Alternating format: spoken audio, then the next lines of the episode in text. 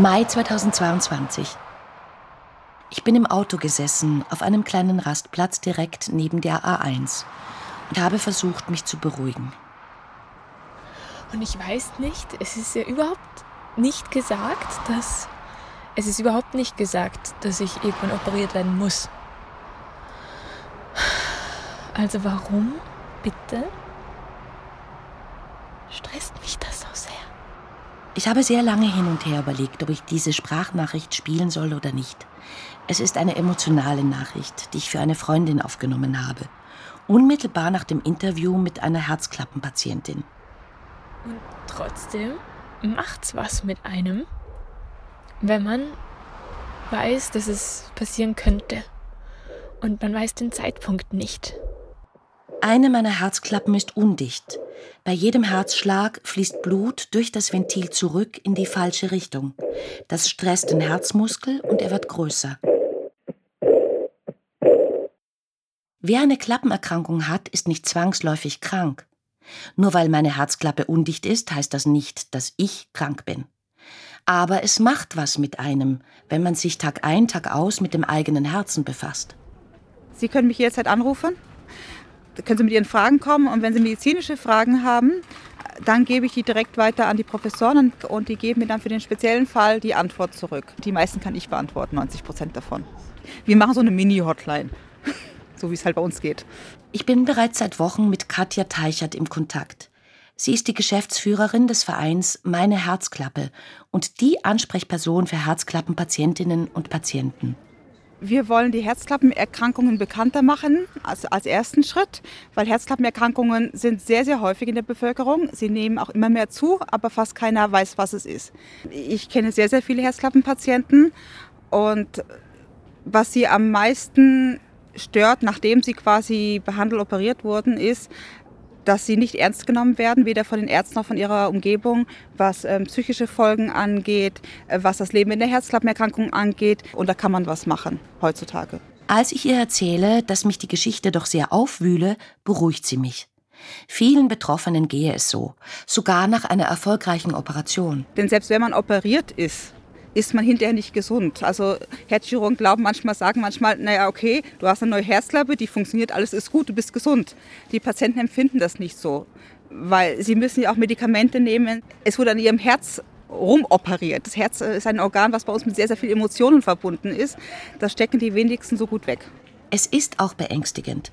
Brustkorb öffnen, Herz stilllegen, Herz-Kreislauf-Maschine, mechanische Klappenprothese, lebenslang Blutverdünner. Einmal im Kopf wird man diese Bilder nur mehr schwerlos. Besser darüber zu reden, als es zu verdrängen, meint Katja Teichert. Viel zu oft treffe sie auf junge Menschen, die sagen würden, alles ist gut, sie haben keine Probleme und dann nach der OP auf einmal haben sie festgestellt, sie haben doch Probleme. Sie waren nicht mehr in der Lage, sich zu konzentrieren, sie waren nicht mehr in der Lage zu arbeiten. Ihr ganzes Leben ist auf den Kopf gestellt. Sie haben auf einmal ihre, ihre ganzen Lebensplanungen in Frage gestellt. Herzklappenerkrankungen können bei rechtzeitiger Erkennung wirklich gut behandelt, also repariert oder die Klappen ersetzt werden. Warum also diese Angst? Nein, es, es geht schon um Todesangst. Also geht es schon oft.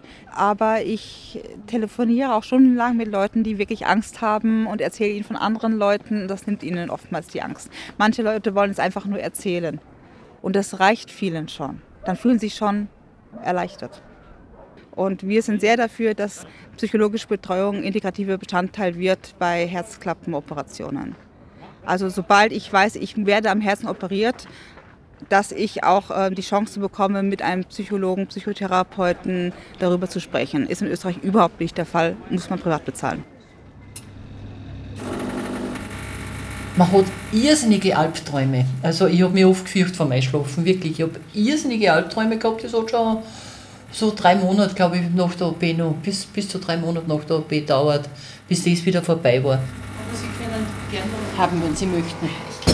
Ich sitze mit Ulrike Weißhofer in der Küche. Sie macht mir Kaffee und serviert ein Stück Kuchen, das ich vor Aufregung kaum runterkriege.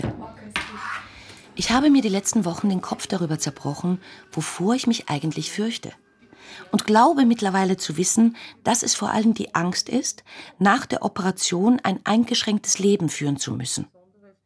Rufen Sie Ulrike Weichshofer an, hat Katja Teichert mir daher geraten. Reden Sie mit ihr. Ja, Herz ist trotzdem, Herz ist Herz. Das ist, ich weiß nicht, ich glaube, dass da viel, viel reagieren. Es muss immer schlagen. Das hat mit Leben zu tun. Während ich mein Aufnahmeset aufbaue, erzählt mir Ulrike Weichshofer, dass sie schon einmal interviewt worden sei. Damals sei der Tonmeister regelrecht verzweifelt. Denn das Ticken einer Uhr habe die Aufnahme gestört.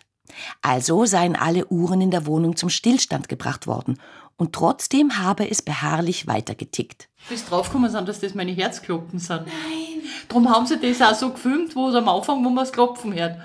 Und da sind sie nicht draufgekommen? Nein, ich habe ja auch nicht drauf gedacht. Ich war ja viel zu nervös, dass ich mir Während sie erzählt, presse ich mir kurz angestrengt die Kopfhörer an die Ohren. Tatsächlich, ich kann das Ticken auch hören, aber nur ganz leise. Ich schiebe das Mikrofon ein klein wenig von ihrem Oberkörper weg und schon ist das Geräusch verschwunden. Niemals mehr Uhr. Und dann habe ich gesagt, ja, vielleicht sind es meine Herzklappen nicht. Das Klicken hat schon eine Zeit gedauert, bis, bis ich mich daran gewohnt habe. Tagsüber war es gar nicht so zum Hören. Es ist, wenn man dann ins Bett geht, wenn es dann leise ist, rundherum alles leise ist und dann hört man es. Und irgendwann irgendwann muss man es einfach akzeptieren. Das gehört zu mir und das bin ich. Der Arzt hat einmal zu mir gesagt, sind Sie froh, wenn Sie es nicht mehr klicken hören, ist mit Ihnen was nicht in Ordnung. Ticken, Albträume, Stress. Das waren ihre ersten Monate nach der Operation. Physisch ein Wrack, das heulende Elend, wie sie selbst sagt. Die größte Angst hätte sie aber vor der Einnahme von Blutverdünner Marcumar gehabt. Marcumar war natürlich für mich ein, ein, ein ah, jetzt muss ich lebenslang Marcumar schlucken. Rattengift haben sie immer gesagt dazu, das ist ja nicht. Und jetzt bist dann Bluter und das und das. Man hört ja wirklich die unheimlichsten Horrorgeschichten über, über Markomar. Es ist nämlich so. Die Dosis von Marcomar muss laufend auf den Patienten und die Patientin eingestellt werden. Zur Bestimmung dient der eigene sogenannte INR-Wert, der aber immer schwanken kann, je nachdem, was man gegessen oder getrunken hat.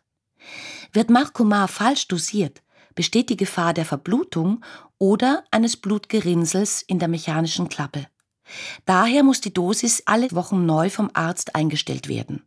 Lebensweise, Ernährung, Freizeit, all das wird dadurch beeinträchtigt.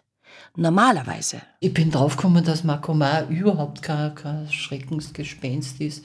Ich, ich habe den Spruch einmal gehört, Freiheit in Gebundenheit. Und genau das ist es. Also ich bin gehandicapt durch die Herzklappen, aber ich bin trotzdem frei, weil ich nehme das Gerät nach Italien mit, ich nehme es überall hin mit. Dann kann man messen und rechtzeitig reagieren.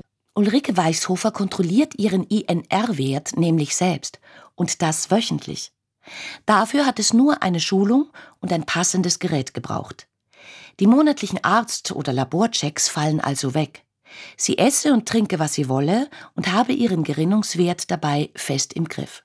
Mein Spruch ist immer, ich, ich passe ich pass die Medikamentendosis meiner Lebensweise an und nicht umgekehrt. Und das Gute ist auch, ich bin dann trotzdem auch immer noch mit meiner Krankheit beschäftigt, sage ich jetzt einmal. Ist es nicht besser, die Krankheit zu vergessen? Wenn die Herzklappe einem stets im Kopf herumschwirrt, ist das auf Dauer doch eine psychische Belastung.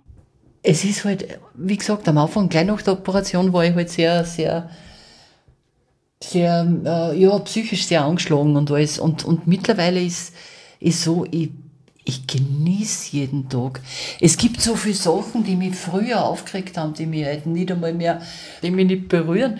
Also gleich nach der Operation auch dann und, und, und, und einfach, dass man jeden Tag, ich, ich, ich werde in der Früh munter und bin gut gelaunt.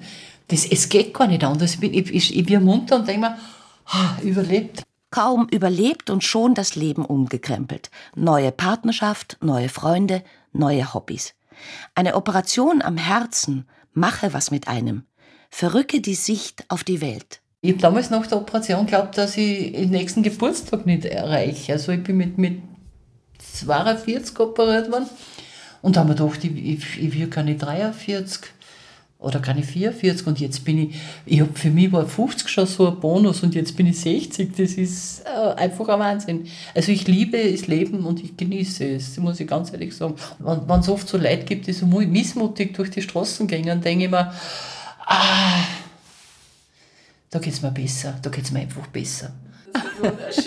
Ich bin einfach erleichtert und sage ihr das auch. Aber würde sie es wieder machen lassen, wenn sie die Zeit zurückdrehen könne? Würde sie anderen in derselben Situation zur Operation raten? Das ist natürlich das, was ich an jeden raten kann, nicht zu lang zu warten. Also ich habe zu lang gewartet. Also ich, ich, ich weiß, wann sie das Ganze jetzt noch vor sich haben. Das ist, das ist Wahnsinn. Der Schreck darüber, was alles passieren könnte, sitzt mir noch immer tief in den Knochen. Ulrike Weichshofer bemerkt das und rät mir zwei Dinge. Hören Sie auf Ihren Körper, lügen Sie sich nicht selber an. Der Arzt hat zu mir damals gesagt, äh, hören Sie auf Ihren Körper, leben Sie weiter wie bisher, lassen Sie sich jährlich untersuchen, aber hören Sie auf Ihren Körper, wo ich dann auch gesagt habe, wann ist der Zeitpunkt erreicht, dass man, dass man operiert werden muss? Und er hat gesagt, wenn Sie ein Stockwerk ohne Pause nicht mehr gehen können, dann, dann ist es soweit. Dann ist es soweit. Ja, und so habe ich halt lang gelebt. Also es hat geheißen, es kann sein, dass es in einem Jahr so ist, es kann sein, dass es in, in zehn Jahren so weit ist. Ja, dann ist man viel zu Hause, dann tut man sowieso nichts mehr, dann nimmt man auch zu. Ja, ich glaube, im Nachhinein kann ich sagen, ich habe mir schon sehr viel selber angelogen. Der zweite Ratschlag, geben Sie auf sich Acht. Sie leben nur einmal. Es ist mir im Nachhinein gesagt worden, der Grund, warum ich, das, warum ich zwei Herzfehler habe, war wahrscheinlich eine übergangene Grippe. Ich war immer ein sehr verantwortungsbewusster Mitarbeiter, der natürlich äh, arbeiten geht, wenn er nicht, nicht wirklich da niederliegt. Nachdem mein Herz von Haus aus schon ein bisschen schwächer war, das habe ich der Grippe zu verdanken, dass ich, dass ich die zwei Klappen kaputt sind.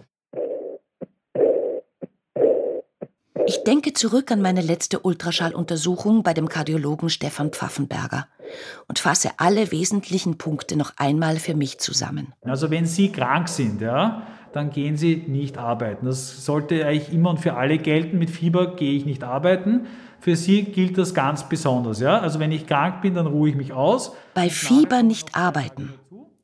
Ich mag zwar den Verlauf meiner Herzklappenerkrankung nicht beeinflussen können, aber ich muss ihn ja nicht beschleunigen. Außerdem ist es ganz wichtig, dass Sie eine gute Zahnhygiene haben. Ja?